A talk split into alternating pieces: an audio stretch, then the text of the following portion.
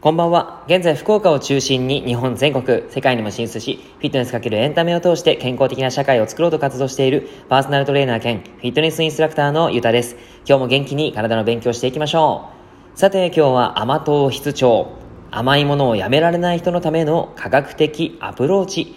根性でやめられない。それ、当たり前です。っていう内容をお話ししていこうと思います。甘いもの、お好きな方多いんじゃないでしょうか僕のお客様でも甘いものが好きな方でダイエットしたいですっていう方は結構来られます。そんな時にですね、やっぱり甘いものやめなきゃダメですか？とかですね、あの、私、や、ちょっと甘いものやめるのは無理かもしれないですっていうふうにね、言ってくださる方も、正直に言ってくださる方もいらっしゃいます。はい。で、えー、そんな中でもダイエットって成功できるんですね。えーどうやってやるの？っていう感じだとは思うんですけども、実は、その、甘いものをやめるということは、結構ストレスになったりするわけですよね。そんな中で、その甘いものを、もちろんやめる、少なくすることはとても重要なんですが、それ以前にストレスをかけてしまうっていうことが、長期的なダイエットとしては向かない形になります。なので、じゃあそれを科学的にアプローチして、ちゃんと甘いものは嗜好品として食べていく。時々食べていくっていう形にすることがとても重要だったりするんですね。それを根性ではなくて、ちゃんと科学的に、みたいな形のお話をしていこうと思います。え、これを聞くとですね、多分その甘いものってこれをすると、これを食べると、あの、やめられるんだっていうことがわかると思いますから、ぜひ最後まで聞いていってください。はい。えー、というわけでですね、えー、まあ根性で甘いものを食べ、止めなくても良くなりますよっていうお話なんですが、まず、じゃあ、その甘いものをやめられない理由からお話ししていきます。まあ様々な理由があるんですが、今日は一つに絞ります。ちゃんとですね、食事をとっていて、だけど甘いものが欲しくなる場合、そんな場合は食事として取り込んだものをうまく腸で吸収できていない可能性があります。つまり、エネルギー不足という形になります。ご飯を食べても何か別に食べてもそれがエネルギーになりにくくて脂肪になってしまったり排便をされてしまう。そうなってくると体がもっともっとエネルギーを欲するわけです。当然やっぱり人間はですねエネルギーを使って体を動かしますので絶対に必要なんですね。でもそれがちゃんと供給されていない状態がこう作られちゃってるんですね。こうなるとやっぱり甘いものを欲しくなっちゃうわけです。ということで、えー、この簡単にお話をしていくと、腸の状態を改善すること、これがとても重要になるんですね。実は腸の中にですね、カビというのが生えやすいです。このカビが生活、その生きていくためには、繁殖させていくためには、甘いものが必要なんですね。腸のカビも実はですね、甘党なんですね。はい。で、腸のカビは、その腸に生息して、自分たちが活動するためにもっともっと甘いものをよこせっていう形でね、えー、命令を促してしまうわけです。そうなってくると、体がどんどん欲しがってしまうと、まあ、脳が欲しがってしまうという形になるわけです。はい。まあ、ちょっとざっくりした説明ですが、簡単に言うとその腸の状態を改善すること、これが甘いものを欲しくならない一つのポイントになります。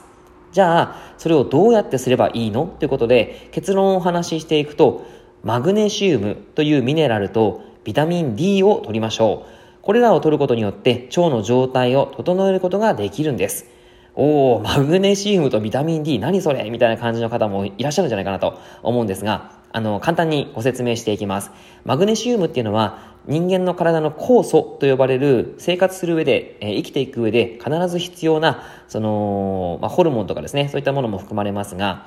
えー、酵素というのを300種類作るための元となるものになります。マグネシウム。なので、本当に必要なんですけども、現代人はこのマグネシウムが不足しやすいっていう感じなんですね。これをちゃんと取っていかないと、やっぱり人間の体自体がうまく活動できなくなってしまいます。だからね、ちゃんと立ってほしいんですが、このマグネシウムはストレスを感じたりすると、えー、尿と一緒に排泄されてしまったりするんですね。だから、ストレスフルな方とかは、マグネシウムが不足してしまっていることがあったりします。はい。そうするとね、体調がすぐ悪くなっちゃったりとかするので、えー、それを一回改善するためにはマグネシウム、あの、おすすめです。で、どんなものから取るか、取ればいいかっていうと、え、まずですね、海藻類。がすごくわかりやすいかなと思います。えー、わかめ、昆布、そういったものは取ってるでしょうかサラダとかね、食べる方は、さあのー海藻を入れてほしいなと思いますし、あとは味噌汁を飲む時もわかめとか入れてもらうといいかなと思います。あとなんか、コンビニとかでも、ちょっとあんまりよくはないんですけども、その噛む昆布みたいなやつがあったりしますよね。そういったものもまあまあ、マグネシウムが入っていたりするので、えー、いいかなと思います。はい、海藻類。本当は生の方がね、一番いいんですけど、はい、それを取ってもらえたらいいかなと思います。あとは大豆類です。大豆類。えー、納豆、あとは、そうですね、えー、豆腐、味噌汁、えー、あとはアーモンド系もそうですし、あそうですね、えー、僕はいつも食べてるんですけど、あの、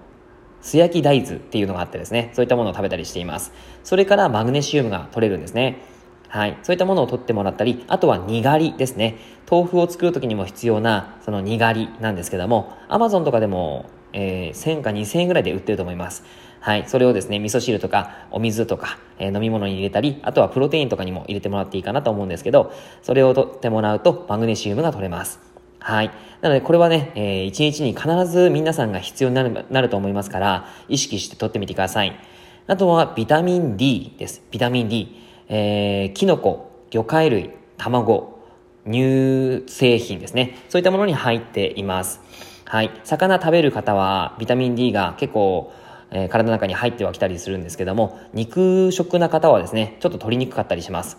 なので、えー、ビタミン D を取るためにお魚を取る、あとは卵を取るとかですね、食べるとか、えー、してもらうといいかなと思います。コンビニとかでもですね、えー、っと、ゆで卵みたいなやつありますよね。それを取ってもらったりするかな、するといいかなと思います。はい。これらを取ってみて、約1週間から2週間様子を見てみましょう。えこれがですね、その1週間、2週間ちゃんと取っていると、腸の状態が少しずつ改善してきます。まあ本当は長期で取らないと、もっとうまく改善しないんですけども、少しずつ甘いものがなくてもいいかなっていう風になってきたりもするんですね。なので、えー、その1週間様子を見てみて大丈夫そうであれば、それをぜひ続けてもらうといいかと思います。はい。ただやっぱり、その期間は甘いものをセーブしないといけないです。ここだけはちょっと頑張らなければいけないんですけど、腸の状態が改善すれば、えー、便通も改善してきますし、あとはお肌の調子も改善してくるし、自己免疫疾患、えっ、ー、と、例えばそうですね、鼻詰まりであったりとか、えー、花粉症であったりとか、まあ、いろんなものがありますけども、そういったものの、